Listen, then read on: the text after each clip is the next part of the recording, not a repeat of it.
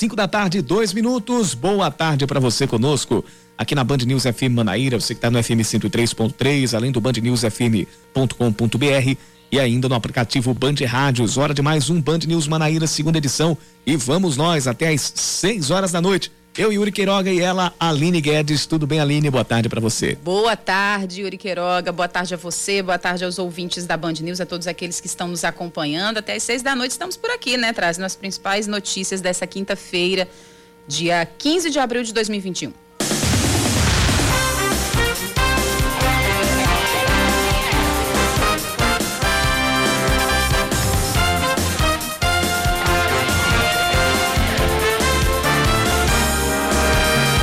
Nova carga de doses da vacina com das vacinas contra a Covid-19 deve chegar à Paraíba já nesta madrugada, mais precisamente às 15 para as duas da manhã, no Aeroporto Internacional Presidente Castro Pinto.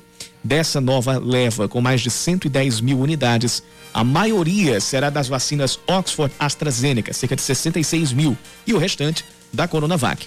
Com reforço, a expectativa é de que a campanha de vacinação seja retomada no fim de semana, especialmente em João Pessoa e em Campina Grande.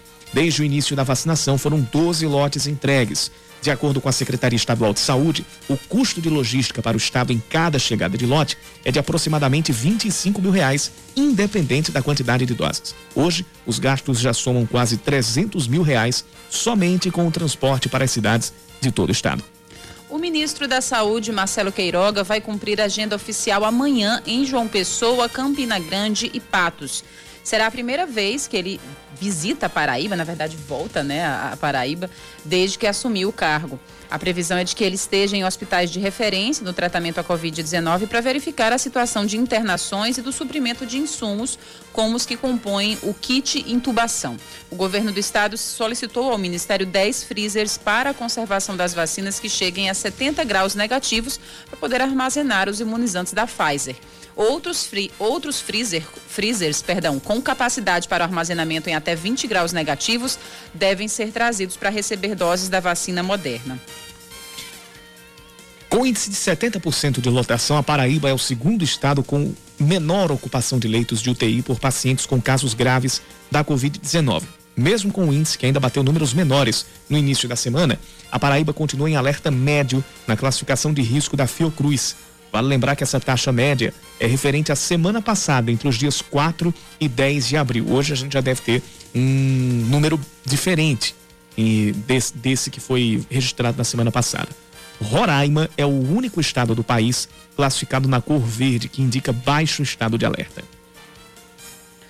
Policiais e outros profissionais das forças de segurança da Paraíba cobram que pelo menos 5% das vacinas contra a Covid-19 sejam destinadas para a categoria. Hoje à tarde eles fizeram um ato público homenageando os colegas que morreram por causa da doença provocada pelo coronavírus. Os bombeiros e a Polícia Militar afirmam que somados 45 profissionais das duas corporações faleceram vítimas da doença. O Ministério da Saúde atendeu a pedidos de governadores e começou a incluir profissionais da segurança pública entre os grupos prioritários para vacinação. Porém, os primeiros que devem ser imunizados são os que trabalham diretamente com a logística da vacinação ou transporte de pacientes. Intervalo de jogo lá no estádio Marizão, Souza e Botafogo vão empatando por 0 a 0 no segundo jogo da primeira rodada do Campeonato Paraibano. A equipe do Souza criou mais chances na primeira etapa e o Botafogo veio depois de um início um pouco mais ali na mais, rondando a área do Souza, mas uh, só depois é que só no finalzinho do primeiro tempo é que o Botafogo tentou ainda uma outra pressão. Vamos para o segundo tempo já já. Ontem o Campeonato Paraibano começou com a goleada do 13, 4 a 0 para cima do Atlético de Cajazeiras. E a gente vai continuar girando as informações do segundo tempo de Souza e Botafogo lá no Marizão durante o nosso segunda edição que começa agora. São 5 da tarde, 7 minutos. Tá no ar mais um Band News Manaíra, segunda edição, e você participa com a gente mandando a sua mensagem para o nosso WhatsApp: 991 11 9207 991 11 9207.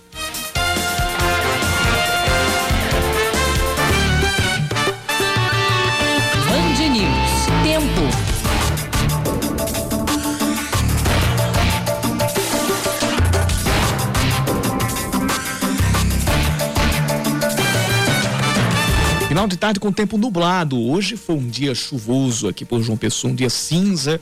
E a gente tem a, a previsão de mais pancadas de chuva até o final do dia aqui por João Pessoa. Temperatura hoje não passou dos 28 graus. Agora tá até ameno, tá fazendo 25 e a mínima deve ficar pelos 23 graus. Em Campina Grande, a, a, temperatura neste momento está na casa dos 23 graus. Hoje também foi um dia bem nublado, chuvoso na Rainha da Borborema. Hoje à noite, a, algumas precipitações devem ser sentidas é, entre os campinenses. A mínima deve chegar aos 19 graus logo mais. É impressionante como, como até agora ainda tem gente que, que consegue levar outras pessoas na conversa, distorcer as informações, criar mundinho paralelo. É, a mais nova foi recebendo uma chuva de, de, de, postagens, tanto dentro de grupos de WhatsApp quanto no próprio Instagram. Galera dizendo que a, um milagre da, o milagre da Covid, que os estados estão zerando os leitos de UTI e, a, e relacionando isso à abertura da CPI da Covid. Eu, eu sinceramente, não, não me aguentei. Quando, quando eu eu sei que milagre é esse. Sabe como é que se chama esse milagre? Isolamento social. Foram as medidas restritivas. Aconteceu aqui, aconteceu em outros estados. Se a gente está tendo uma menor pressão em relação aos sistemas de saúde, foi porque houve algum efeito não um efeito que a gente talvez esperasse de, de, de baixar ainda mais a pressão sobre, sobre esses leitos, sobre o sistema de saúde, mas houve o efeito das medidas de, de, de, de restrição. Por mais que elas tenham sido severas para muitos setores da economia. Não tão severas quanto passar, por exemplo, três meses fechado, quatro meses fechado é, no início da pandemia mas que foram realmente severas, que tiveram impacto, que, que, que infelizmente foram um remédio que para alguns, infelizmente, foi intragável. Mas se a gente está com esse quadro de uma melhoria em relação aos atendimentos, não é porque estados estão sendo investigados por uma CPI, porque CPIs não são abertas para investigar governos e municípios. A CPI que foi aberta é para investigar possíveis omissões do governo federal. Agora, se vocês acham que a gente está torcendo para que prefeituras e governos não sejam investigados, fiquem tranquilos que a gente não está torcendo, não.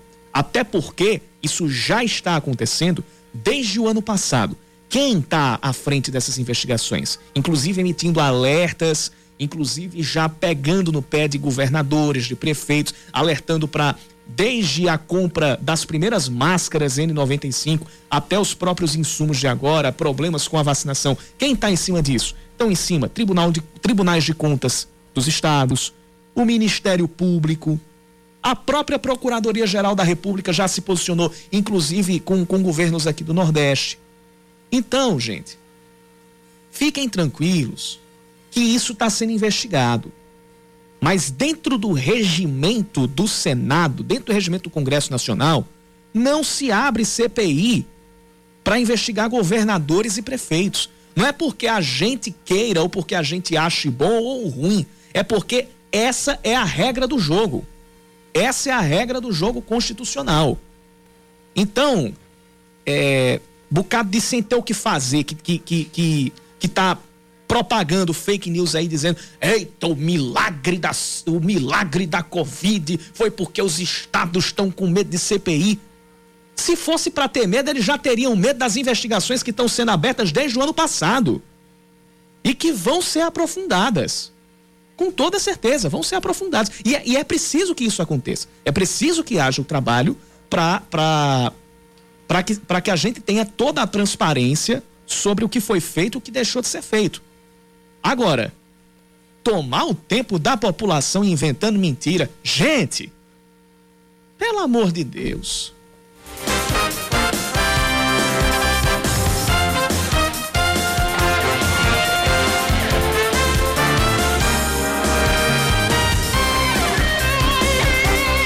Agora a gente traz mais detalhes sobre a chegada do ministro da Saúde, Marcelo Queiroga, amanhã aqui a João Pessoa. Ele desembarca aqui na capital paraibana amanhã. Ontem em Brasília ele esteve reunido com o prefeito da capital, Cícero Lucena, e na pauta o gestor apresentou a falta das vacinas, além de outras discussões sobre o enfrentamento à Covid-19 e projetos de interesse do município na área da saúde.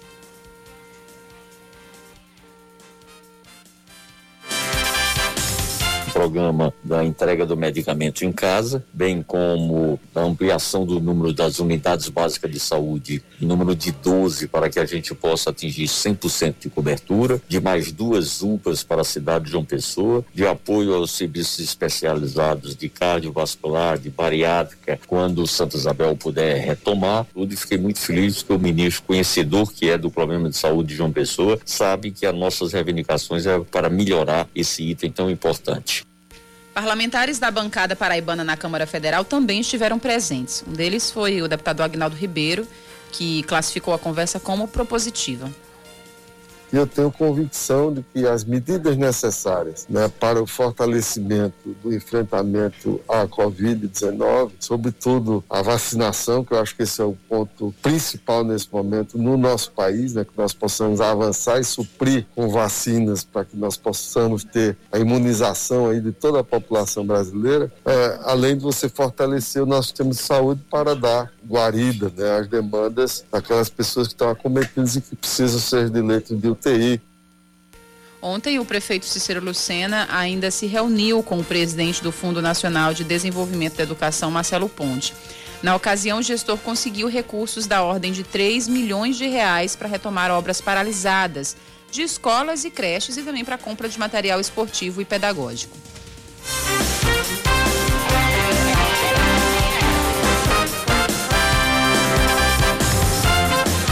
Senado aprova o texto base do projeto de lei complementar que permite aos jornalistas e profissionais da imprensa que atuam em ramos de comunicação a se tornarem microempreendedores individuais. Ao todo, 71 senadores votaram a favor do projeto e três contrários. O projeto é de autoria do vice-presidente da Casa Paraibano Veneziano, Vital do Rego, que comemorou o fato.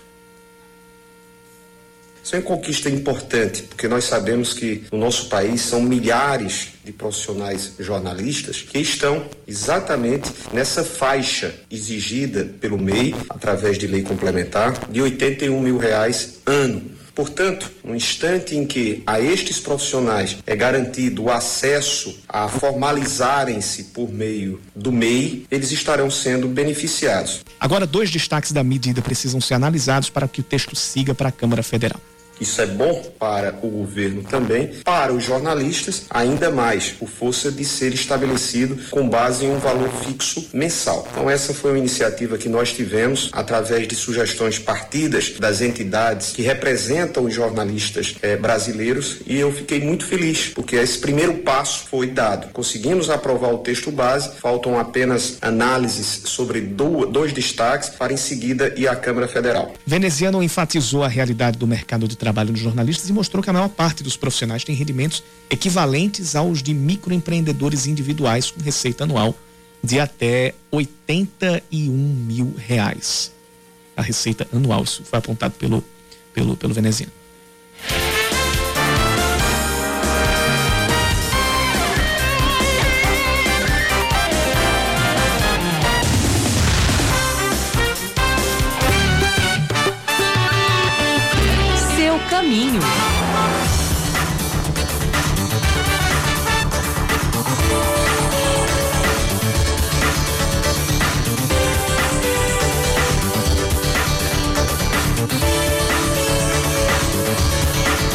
5 horas e 16 minutos, a gente atualiza o trânsito aqui pela, pela região metropolitana de João Pessoa.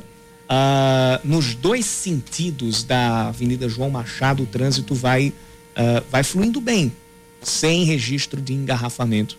E, e também com os semáforos ali sem retenções até agora. A Pedro II está começando a ter lentidão neste momento. Aquela lentidão que a gente já conhece. De final de tarde, hora de rush, e começando sempre ali pelo Hemocentro até o semáforo da Avenida Rui Barbosa. O, até o finalzinho ali do bairro da Torre, antes da curva da Santinha. A, a BR-230, por enquanto, está com um trânsito mais pesado no entorno ali do hospital de trauma, nos dois sentidos. E quem também está com trânsito mais pesado agora ali na Zona Sul é, o, é a Avenida Hilton Souto Maior, no, no encontro ali com a Mangabeira por dentro, na rotatória do Caique, especialmente no sentido Cristo Mangabeira.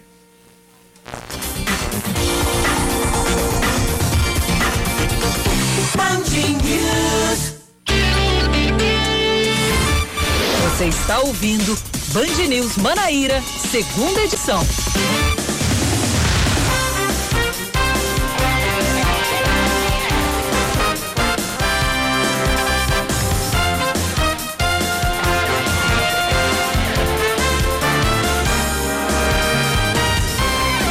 Prego, 5 da tarde, 20 minutos aqui em João Pessoa. A partir de agora, quem fizer o RT-PCR, o teste SUAB, nas unidades de saúde da família e nos centros de atendimento de testagem para Covid-19 em João Pessoa, terá acesso ao resultado em até 72 horas via internet, sem precisar sair de casa.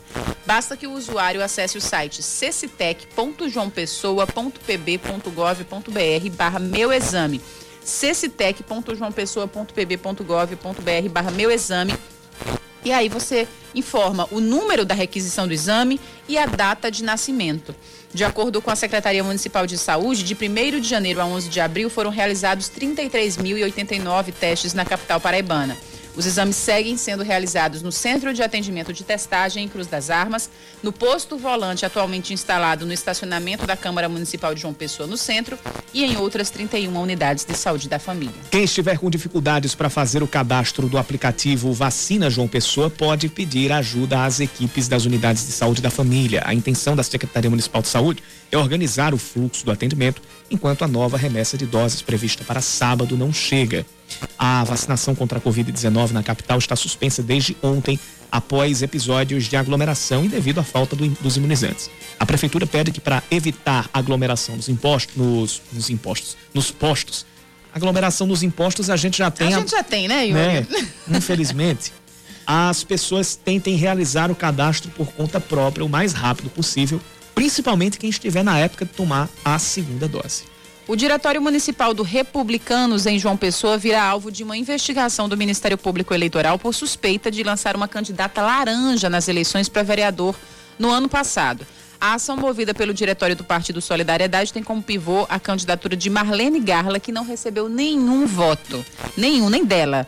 Segundo a denúncia, a manobra seria para que o partido completasse a cota de 30% de candidaturas femininas para ter acesso ao fundo partidário. Não é a primeira notícia que a gente dá em relação a essa tentativa né, de ludibriar o sistema eleitoral. Se a ação for aceita, o partido pode responder por falsidade ideológica para fins eleitorais e apropriação de recursos destinados ao financiamento de campanha. Dados do Serasa indicam que mais de um quarto dos paraibanos estão com o nome inscrito em algum serviço de proteção de crédito, ou seja, com nome sujo na praça.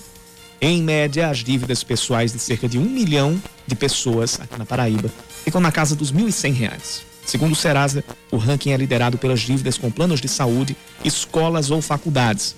Pelo menos 38% dos entrevistados afirmam que tiveram diminuição na renda, enquanto 45% perceberam que a renda não alterou e 17% declararam aumento. E o Botafogo saiu na frente do Souza. Botafogo vai vencendo a equipe do Souza por 1 a 0 lá no estádio Marizão com um gol de pênalti. Marcos Aurélio bateu, o goleiro Ricardo ainda defendeu, mas na sobra a bola foi para o fundo da rede. O Souza está tentando pressionar agora. O Botafogo começou melhor o segundo tempo e vai vencendo o jogo lá no Marizão por 1 a 0. Pelo segundo ano consecutivo, o Souza vai perdendo na estreia. Agora, perder na estreia em casa, eu vou ver aqui se isso aqui, se isso não acontece, acho que desde 1993 tinha, tinha esse tabu aí que o, que o, que o Souza estava segurando. Mas 15 minutos do segundo tempo, para confirmar aqui o gol do Botafogo, foi do próprio Marcos Aurélio. Ele, bate, ele, ele bateu o pênalti, Ricardo defendeu, mas no rebote Marcos Aurélio jogou para fundo das redes, fez o primeiro gol dele com a camisa do Belo em 2021. Tanto Souza 0, Botafogo 1, um, placar de momento no Marizão.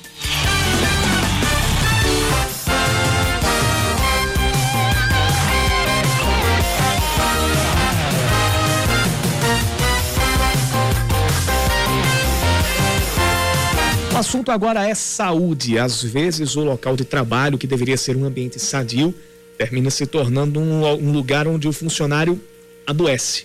Na tentativa de identificar a origem e os principais problemas na saúde dos trabalhadores, foi criada há sete anos a campanha Abril Verde. E desde o início do mês, o movimento está mobilizando a sociedade para prevenir doenças que acontecem por causa do trabalho. E é sobre esse tema que a gente vai conversar com o diretor do Centro Regional de Referência em Saúde do Trabalhador, que é o Sereste, aqui de João Pessoa, Kleber José. Ele já está na linha e a gente começa a conversar, a conversar a partir de agora. Kleber, seja bem-vindo ao Band News Manaíra, segunda edição. Boa tarde para você. Eu já começo lhe perguntando quais são as principais doenças ou as doenças mais comuns é, que afetam os trabalhadores, num geral, considerando os mais diferentes tipos de atividade laboral. Boa tarde, Kleber. Boa tarde, Yuri. Boa tarde a todos. Bem, entre as principais doenças relacionadas ao trabalho, nós identificamos os acidentes típicos né, do trabalho, de um modo geral, que são ocasionados pelos processos de traumatismo, queda, lesões é, é, provocadas por máquinas, equipamentos e, e, e, ferramentas. E, além disso, nós temos os distúrbios osteomusculares relacionados ao trabalho, as lesões por esforços repetitivos e o transtorno mental relacionado ao trabalho, né, onde se enquadra aí os sofrimentos psíquicos eh, decorrente à organização do processo de trabalho. Kleber, existe algum ou algumas atividades, alguns setores, enfim, atividades profissionais que também são mais suscetíveis a, por exemplo, se afastarem, né, por adoecimento no trabalho, acabarem, como a gente diz numa linguagem bem popular, se encostando por causa de algum tipo é, de doença que tem adquirido laboralmente?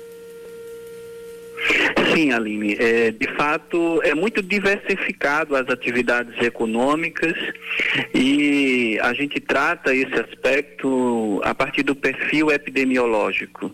Né? É, por exemplo, os transtornos mentais relacionados ao trabalho comumente ocorrem com os trabalhadores ligados ao setor de serviços, setor bancário, setor de telecomunicações, eh, trabalhadores da linha de comércio, é, nós temos as doenças osteomusculares ou as lesões por esforços repetitivos, as, as famosas lerdortes, que vem atingindo um número considerável de trabalhadores ligado ao campo da atividade de indústria. Indústria têxtil, é, indústria calçadista, é, trabalhadores ligados à produção, por exemplo, de beneficiamento do frango. Né? Então, várias atividades que de fato, diversificam bastante, né, a partir do perfil econômico, a forma de adoecimento. Bem, Kleber, há algum tempo atrás, a Organização Mundial de Saúde previa que a depressão seria a doença mais incapacitante até 2020. A gente está em 2021 e vivendo uma crise sanitária mundial que tem afetado muito a saúde mental, principalmente dos trabalhadores, de pessoas que não podem ter a escolha, por exemplo, de ficar em casa, né? E a gente tem muitos profissionais de linha de frente ou não é, que estão trabalhando, né? E estão se arriscando todos os dias. E essa questão da saúde mental tem mexido muito é, com os trabalhadores. É, por conta justamente dessa pandemia, o Sereste tem registrado um número maior de pessoas que precisaram de serviços de ajuda? Sim, Aline. Então, é, a, os adoecimentos é, é, relacionados à saúde mental é a terceira causa de afastamento do trabalho. Né? Isso são dados tanto da Previdência Social como dados de atendimento pelo Centro de Referência em Saúde do Trabalhador. É, essas demandas, elas são recorrentes a todas essas transformações que vêm ocorrendo no mundo do trabalho e também a própria o agudizamento em decorrência à pandemia. Né? É, de fato, é um processo é, é, que tem demandado bastante atendimento ao centro de referência. Né? Bem, Kleber, e hoje a gente fala, se fala muito, e que bom que, que isso é falado, né, sobre qualidade de vida no trabalho.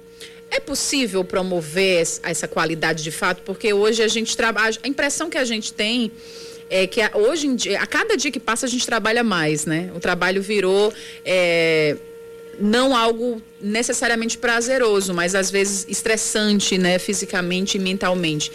É, quais pontos que a gente deve priorizar para ter conseguir essa tão almejada qualidade de vida no trabalho? Bem, primeiramente, acho que uma questão importante é o trabalho na perspectiva do prazer. Né? A partir do momento que o trabalho ele não traz o prazer, a satisfação para o sujeito trabalhador, isso já começa a provocar o processo de adoecimento. É, indubitavelmente esse espaço né, do, de, de, produção do prazer no trabalho é uma via de mão dupla, que exige aí a participação do trabalhador como um sujeito que está ali empregando a sua força de trabalho, né, vendendo a sua força de trabalho, e do empregador que emprega esse trabalhador e compra a sua força de trabalho. O limite está posto, na verdade, na organização do processo de trabalho, né? Até que ponto o processo de trabalho não é adoecedor, ou seja, as metas, é, é, as metas inalcançáveis, o assédio. Então, quando o ambiente de trabalho ele é favorável né, às relações interpessoais de trabalho, à tranquilidade, a uma produção com qualidade, né, com, com, com obviamente com metas a serem cumpridas, mas com uma consciência política né, da, da importância do trabalho, tudo isso termina contribuindo para a produção de saúde. Né? Além, obviamente, do autocuidado em saúde, a atividade física, a boa alimentação, o, o descanso né, necessário para, para o relaxamento do corpo físico e da mente né, do trabalhador, as atividades esportivas, culturais e por aí vai. Então, tudo isso termina contribuindo diretamente também na qualidade e na produção do trabalhador no ambiente de trabalho.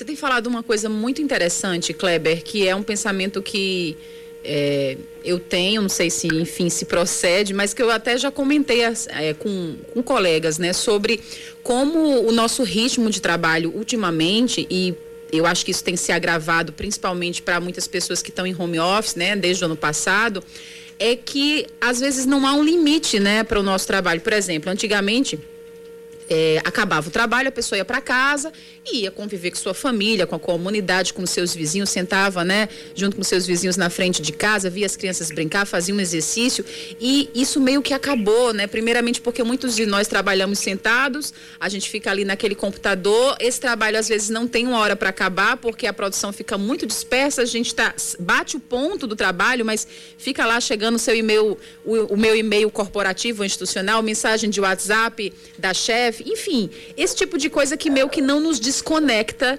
totalmente do nosso trabalho. É, como é que vocês orientam para os trabalhadores para conseguir manter essa organização e esse equilíbrio né, entre começo e fim da jornada de trabalho, principalmente para quem está em home office, Kleber? Bem, é, é, importante observar a questão da carga horária de trabalho, né? É, a quantidade de horas que esse trabalhador está disposto e totalmente empregado à atividade laboral. O que, é, o que ultrapassa esse limite né, pode contribuir para o processo de adoecimento. Então, orientamos sempre o trabalhador a cumprir a carga horária. Né? Obviamente que é, e buscar separar o horário do trabalho com o horário da, do seu descanso, né, do ócio, do ócio criativo né? A necessidade de ter é, é, um espaço para cuidar de si mesmo, para se alimentar, para poder estar com a família, para poder viver momentos recreativos é, e até mesmo a produção e a cultura. Então, tudo isso é necessário que o trabalhador vivencie. Porque quando ele ultrapassa o horário de trabalho, considerando essas novas transformações no mundo do trabalho, né, o trabalho que, que ultrapassa os limites da empresa, que ultrapassa os limites dos serviços e adentra as nossas casas, a gente é, é, termina perdendo né, o controle sobre esse campo da produção. E aí isso pode ser uma via de mão dupla, né? Ao passo que pode contribuir para um aumento da produtividade, para um aumento do ganho de um salário maior por uma gratificação, mas ele também pode contribuir para a forma de adoecimento desse trabalhador. Né? E o que é muito danoso, por sinal, né? porque ele vai ter que se afastar do trabalho, vai ter que. É, é, passar um tempo, né, sendo acompanhado por um especialista, por um, uma equipe de saúde para restabelecimento da sua saúde física ou mental, né? E, e, e, também gera um gasto, um custo considerável para os cofres públicos no que diz respeito ao acesso a benefícios previdenciários, a direitos trabalhistas e por aí vai, né? Ou seja, o caminho mesmo é para que as empresas e os órgãos né, públicos, eles de fato comecem a olhar com mais prioridade, e lógico, cada um também né, tem que zelar pela sua saúde, olhar com mais prioridade para a saúde do trabalhador. Né? Acho que é uma questão prática, como você explicou, porque as empresas gastam mais dinheiro hoje com folha de pagamento e com assistência médica. Né? Então, se você economiza nessa área, você consegue gerar um produto mais barato, ganha força na competição de mercado. Isso, isso, com certeza. Eu acho que o, o, o lema que traz para esse, esse momento é, é, é observar, na verdade, como o trabalho ele está é, inserido na sociedade, né? O trabalho ele é central na nossa vida social, né? O trabalho ele cumpre uma centralidade na vida social. E se pelo trabalho nós nos identificamos, nós produzimos e reproduzimos as nossas vidas, né, ele cumpre uma função muito importante. Né? Agora, é importante salientar né, que trabalhar é necessário, adoecer não. Né? O trabalho ele não pode ser mola propulsora para um processo de adoecimento. Ele tem que contribuir, na verdade, para a evolução e a qualidade de vida humana. Muito bem. Só para a gente concluir, como é que o trabalhador pode conseguir ajuda no Sereste? Bem, o Centro de Referência ao Trabalhador acolhe o trabalhador a partir de uma equipe muito profissional. Ele pode eh, entrar em contato com o centro através do telefone 3218-7114 ou ir pessoalmente. O, o Sereste fica eh, na Avenida Alberto de Brito, sem número, no Cais Jaguaribe Tá? É, ele pode marcar a consulta pessoalmente, como ele pode entrar em contato através do telefone, tá bem? É importante que o trabalhador ele, ele leve, né, no momento da, da consulta, laudos, pareceres e atestados médicos. Ele apresente para nós a comprovação do vínculo do trabalho, RG, CPF e também comprovante de residência e o cartão SUS. Então, esses são os documentos necessários para o atendimento e o acompanhamento junto ao centro de referência. Muito bem, a gente conversou com o diretor do Centro Regional de Referência em Saúde do Trabalho de João Pessoa, o Kleber José. Kleber, muito obrigada mais uma vez por sua disponibilidade em conversar conosco, tá? Grande abraço. Obrigado, Aline. Uma boa noite. Obrigado, Kleber José. Conversou com a gente aqui no Band News Manaíra, segunda edição. Antes da gente partir para o intervalo, tem informações do trânsito. Seu caminho. Nosso colega Oscar Neto informa uma colisão entre um carro e uma moto no cruzamento das ruas Horácio Trajano de Oliveira e Júlia Ribeiro da Silva, perto da padaria Eldorado, lá no Cristo. A pessoa que pilotava a moto está sendo atendida pelo SAMU neste momento. Informação passada pelo nosso colega, repito, o Oscar Neto. Agora 5h38, daqui a pouco voltamos. Você está ouvindo Band News Manaíra, segunda edição.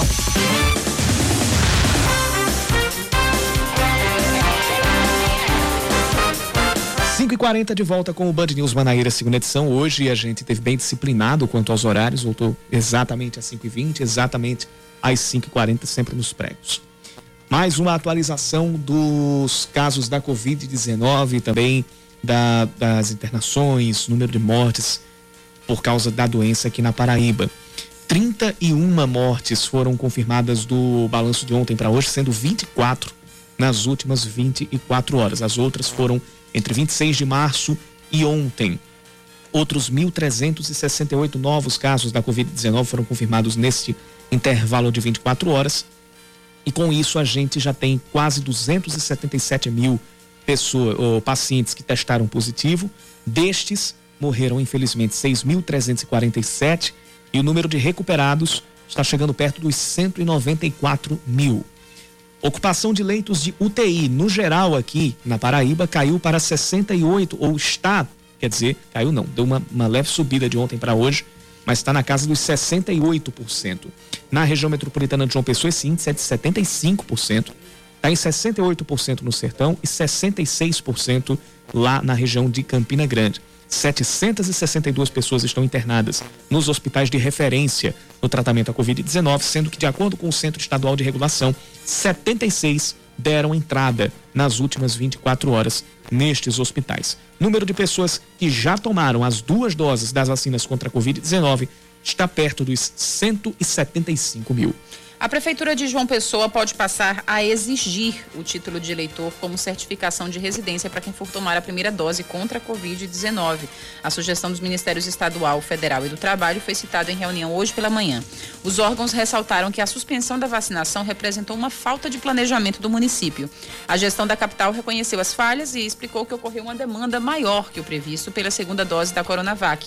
A vacinação da primeira dose deve ser retomada amanhã, porém só será utilizada a vacina Oxford AstraZeneca, que aqui ainda existe em estoque. Tem alerta de chuvas intensas e acumulado alto de água para todos, todos os 223 municípios da Paraíba. Os avisos do Instituto Nacional de Meteorologia começaram a valer às 11 da manhã de hoje e duram até às 11 da manhã de amanhã. 174 cidades estão em alerta amarelo, perigo potencial de chuvas intensas e 62 estão em alerta laranja, perigo de acumulado de chuvas. 13 cidades aparecem em ambos os alertas. Uma nova pesquisa feita pelo Poder Data em parceria com a Band mostra que se a eleição de 2022 fosse hoje, Lula e Jair Bolsonaro estariam tecnicamente empatados no primeiro turno. O petista aparece com 34% das intenções de voto contra 31% do presidente. A margem de erro é de 1,8 ponto, aliás, 1,8 ponto percentual para mais ou para menos. Ciro Gomes do PDT e o apresentador Luciano Huck aparecem cada um com 6%. João Amoedo do Novo tem 5%.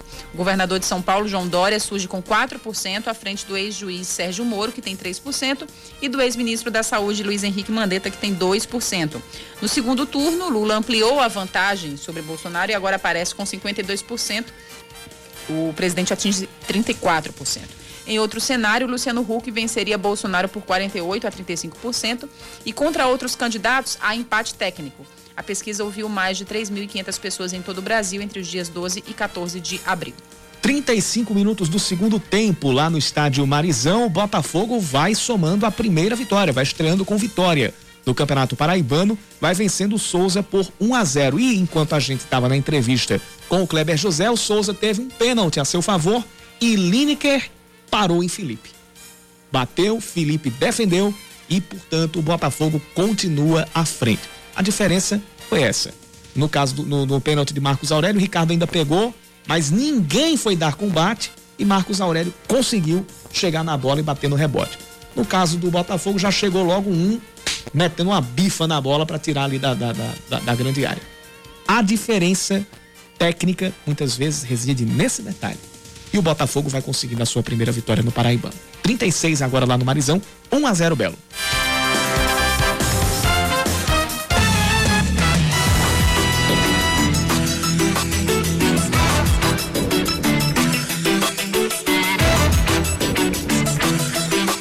Causa das aulas remotas na UFPB, cerca de 1.600 universitários vão ganhar chips com acesso à internet.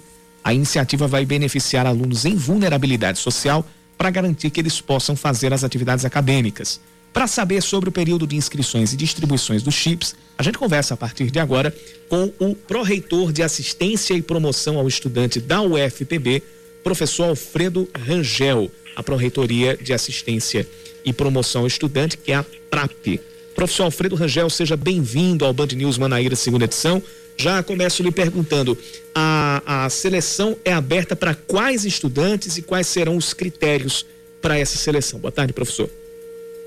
Boa tarde, Yuri. Boa tarde, Aline. Especialmente aos ouvintes da Band News Manaíra e, em especial, aqui aos estudantes e às estudantes da UFPB. Essa ação de inclusão digital, ela é direcionada especificamente aos estudantes é, dos cursos presenciais de graduação dos quatro campi da UFPB e também do ensino técnico da Escola Técnica de Saúde do Campus 1, aqui da UFPB, que se encontram em situação de vulnerabilidade socioeconômica que estejam também matriculados no período letivo suplementar remoto 2020.2, agora em curso. Como é que eles podem fazer para se inscrever, professor? Muito bem. Uh, as inscrições elas estarão abertas durante o período de 19 de abril a 26 de abril, agora deste ano. Né? As inscrições elas são feitas pelo nosso sistema acadêmico, é chamado SIGA-A. Então o estudante vai entrar no sistema com seu login e com sua senha e vai acessar o módulo Bolsas. Em seguida, aderir ao cadastro único, selecionar o processo seletivo 01/2021, preencher um questionário socioeconômico e em seguida solicitar a inscrição na ação de inclusão digital. E quando é que vai sair o resultado dos inscritos? Como é que vai ser feita essa distribuição? Muito bem. É, de acordo com o cronograma que foi estabelecido, é, a divulgação do resultado final está agendada para o dia 30 de abril de 2021. Né? E a entrega dos chips está agendada para o dia 5, de 5 a 12 de maio. Né? Os estudantes, eles poderão, os estudantes e as estudantes, no ato da inscrição, é, ao responder o formulário socioeconômico, eles, eles irão indicar se preferem receber o chip em casa, né, pelos correios, ou se preferem buscá-los presencialmente lá no, no campus. Né? E a entrega, portanto, será feita dessa maneira. Lembrando, gente, que o site para você acessar o edital, fazer inscrição é o www.ufpb.br barra PRAP, P-R-A-P-E, www.ufpb.br barra PRAP. Professor, quais são as, as primeiras impressões eh, da Pró-Reitoria depois do retorno das aulas da UFPB de maneira remota? Como é que vocês avaliam esse início? Bom, é, as aulas remotas elas são uma necessidade ali, né, em virtude da situação pandêmica em que nos encontramos. As atividades acadêmicas não se podem dar presencialmente, salvo em situações muito específicas, né, em casos de laboratórios que não podem parar de funcionar. É, as aulas práticas também, notadamente dos cursos relacionados à área de saúde, também podem se dar de forma presencial, mas em regra as atividades elas se dão virtualmente. Né? Então tudo isso nos pegou de surpresa e nós nos adaptamos né, rapidamente a essa nova realidade. Temos uh, ferramentas tecnológicas que nos permitem né, uh, manter essas atividades acadêmicas de forma remota. Entretanto, tudo isso pressupõe que o estudante e a estudante tenham acesso à internet. Né? Então, o acesso à internet é uma condição sine qua non para que as nossas alunas e os nossos alunos continuem as suas atividades acadêmicas. Daí a importância e a necessidade dessa ação que volta especificamente eh, para as alunas e alunos em situação de vulnerabilidade social, né, que é o foco específico dessa ação. É, então, garantindo o acesso à internet, a nossa impressão é que as atividades acadêmicas elas fluam né, da melhor maneira possível, considerando, volto a dizer, a excepcionalidade em que nos encontramos. Espero que em breve, né, com toda a segurança possível, obviamente desde que é, a, a, ciência né, nos autorize a, a, a, voltar às nossas atividades presenciais, que estejamos em breve no nosso campus, né, como acontecia antigamente, todos né, presencialmente, é, retornando às nossas atividades. Mas somente quando isso for possível. Até lá, atividades remotas. Muito bem. A gente conversou com o professor Alfredo Rangel, da Pró-Reitoria de Assistência e Promoção ao Estudante, PRAP. Mais uma vez, lembrando você que nos ouviu, que se interessou, quer é, concorrer, faça sua inscrição, né, se você se encaixa logicamente nos critérios, www.ufpb.br barra PRAP. Professor Alfredo, grande abraço, muito obrigada. Eu é que agradeço, um abraço. Faltam nove minutos para as seis da noite. Atitude Band News. O Atitude Band News desta quinta-feira traz um projeto social paraibano que está desenvolvendo pesquisas que vão ajudar na preservação de uma espécie ameaçada em extinção.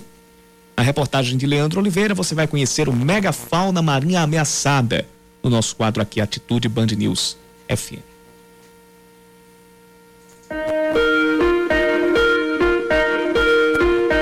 Quanto mais se destrói ecossistemas naturais, mais se facilita o aparecimento de doenças que podem se transformar em epidemias e pandemias. Nos últimos 50 anos, de acordo com Greenpeace, houve um aumento de 400% no número de doenças infecciosas que nos afetam com fungos, vírus ou bactérias, sem contar todas as outras consequências que impactam nossa saúde e que são agravadas pelos efeitos das mudanças climáticas, contaminação do ar, falta de alimentos, falta de água. Não dá para tentar recuperar o planeta sem a proteção das florestas e dos oceanos. Por falar nisso, pelo menos aqui na Paraíba, o estado pode ajudar na preservação de uma espécie ameaçada de extinção. O tubarão martelo panã foi visto pela primeira vez no mês de março deste ano, a 30 quilômetros da orla de Cabedelo, na Grande João Pessoa. Mas calma, não há motivo para pânico. Segundo o biólogo do projeto Megafauna Marinha Ameaçada, Wilson Marques, o registro do vídeo aconteceu em alto mar e numa profundidade de 50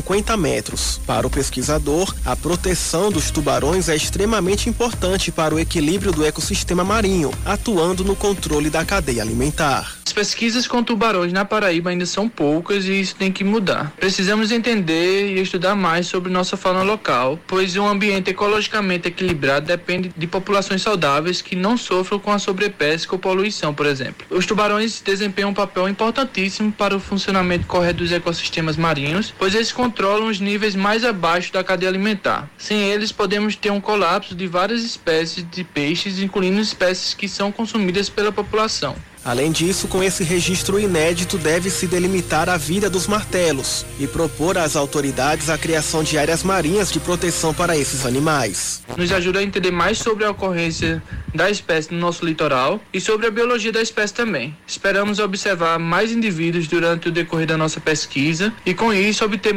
informações suficientes para estimar a área de vida do tubarão-martelo e, assim, poder propor áreas marinhas que contemplem os locais onde eles ocorrem. O professor ainda deu detalhes sobre a metodologia usada no projeto. Desde 2019, que funciona como uma estrutura composta por uma câmera e uma caixa de iscas. Os achados obtidos através desse método nos ajudam a conhecer a diversidade e abundância de tubarões em uma determinada região, no caso, aqui no nosso litoral da Paraíba. É, o panã é a maior espécie de tubarão-martelo do mundo, podendo chegar até 6 metros de comprimento. Quem se interessou e quer conhecer mais das outras ações desenvolvidas, basta procurar nas suas redes sociais pelo Megafauna Marinha Ameaçada. Quem sabe você não muda a sua concepção sobre tubarões e ainda aprende um pouco mais sobre a vida marinha no estado.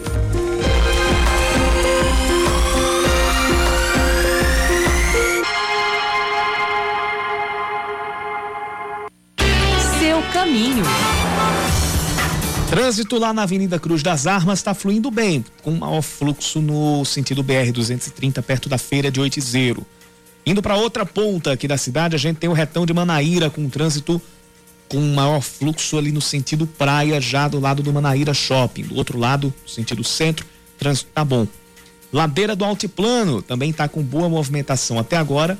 Agora a gente vai dar uma olhada no restante da Beira Rio. A Beira Rio também tá com trânsito fluindo bem.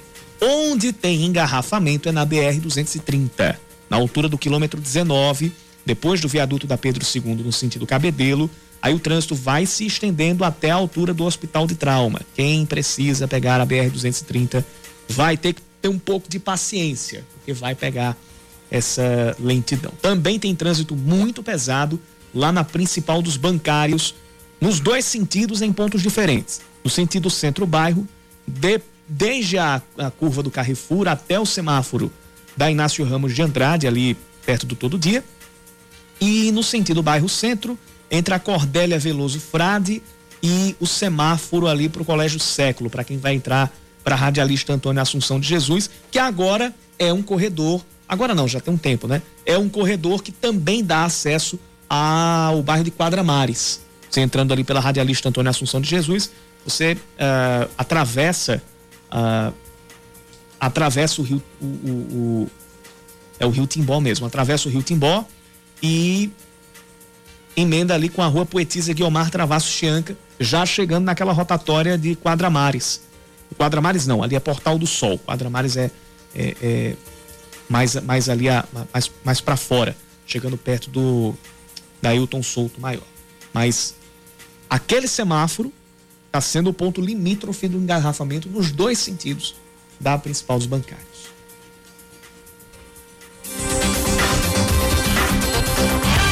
A gente ainda vai conseguir pegar o final do jogo lá no Marizão, 47 e 40 do segundo tempo, o jogo está indo até os 50. O Souza tá tentando aquela pressão tipo bumba meu boi. A desorganização, é, esquema de padaria, ataca de massa, defende de bolo e e a gente sabe que isso não vai a lugar nenhum, né? Agora o Souza tem um escanteio, 48 do segundo tempo, mas o Botafogo vai ganhando o jogo por 1 a 0. Aí você pode perguntar: o Botafogo fez uma boa partida? A resposta é: nem de longe. O Botafogo fez o suficiente, está fazendo até agora o suficiente para vencer um time muito limitado, que é o time do Souza. No primeiro tempo, por exemplo, o Souza até foi um pouco mais efetivo, criou mais chances. Mas logo no início do segundo tempo, o Botafogo teve um pênalti, um pênalti a seu favor, ao seu favor e Marcos Aurélio aproveitou o rebote deste pênalti, que Ricardo ia pegar, é, chegou a pegar e terminou abrindo o placar para a equipe do, do, do, Botafogo. E depois daquilo ali, o jogo ficou à feição do Botafogo, porque o Souza não se organizou, o técnico Paulo Chardon terminou fazendo mudanças que não surtiram efeito taticamente. O time agora joga muito mais por tato, na raça, tentando é, buscar algum lance fortuito dificilmente vai conseguir. A gente chega agora aos 49 do segundo tempo, então vai se encaminhando a primeira vitória do Botafogo no Campeonato Paraibano. O Belo começando com uma vitória fora de casa e ganhar do Souza no Marizão sempre é um, um grande resultado. A gente conhece a, a, a dificuldade que é jogar contra o Souza lá no estádio Marizão. Só que com essa, com esse resultado, a última vitória do Souza no campeonato, para a última vitória do Souza em casa, aconteceu, meu Deus do céu, foi, foi contra o Atlético. Foi contra, eu vou até confirmar, mas foi no. Já vai fazer um ano que o Souza não ganha em casa. Tá doído, hein? É, tá doído essa saudade, é, né? É, o, de, de, ser feliz em casa. É, é, o Marizão, o Marizão que é um, um, um, um sempre foi um talismã assim, talismã não, sempre foi uma fortaleza pro pro Souza. Pro Souza. Né? O Souza parece que está sentindo a falta da torcida e não está conseguindo capitalizar o mando do campo. Chegamos aos 50. Vai terminar o jogo lá no Marizão, 5 e 59 agora, então falta um minutinho pra gente pra gente encerrar aqui o, o, o, o Band News Manaíra segunda edição. É, mas o jogo segue por lá. É, inclusive com gente com cãibra e tudo mais. Todos os detalhes desse jogo entre Botafogo e Souza deram mais um. Porque teve, teve, o, teve jogador sendo atendido, deram mais um, vai até os 51 minutos. Mas todos os detalhes de Souza e Botafogo e do resto da rodada do Paraibano que a gente vai ter no final de semana, Nacional de Patos, Perilima e São Paulo Cristal e Campinense, a gente vai trazer na nossa coluna de esportes que vai ao ar amanhã às 6h25 da manhã, também dentro do Band News Manaíra, primeira edição. A gente vai analisar essa partida do Botafogo e vai projetar Nacional e Perilima e São Paulo Cristal e Campinense. E olha que Yuri não é clubista, tá, minha gente? Ele vai é. analisar friamente. Ex exatamente. Mesmo, mesmo com a raiva que eu tô do Souza aqui. A raiva que ele passou hoje à tarde aqui. Eu falei, meu Deus, conserva meu, meu colega aqui até o fim desse jornal, pelo menos. Deixa o Souza matar ele do coração. Seis em ponto antes que o jogo acabe, eu digo até amanhã. E eu até logo. Vem aí o É da Coisa com Reinaldo Azevedo e Zé Ramalho. Valeu, Yuri. Até amanhã. Cheiro para todo mundo.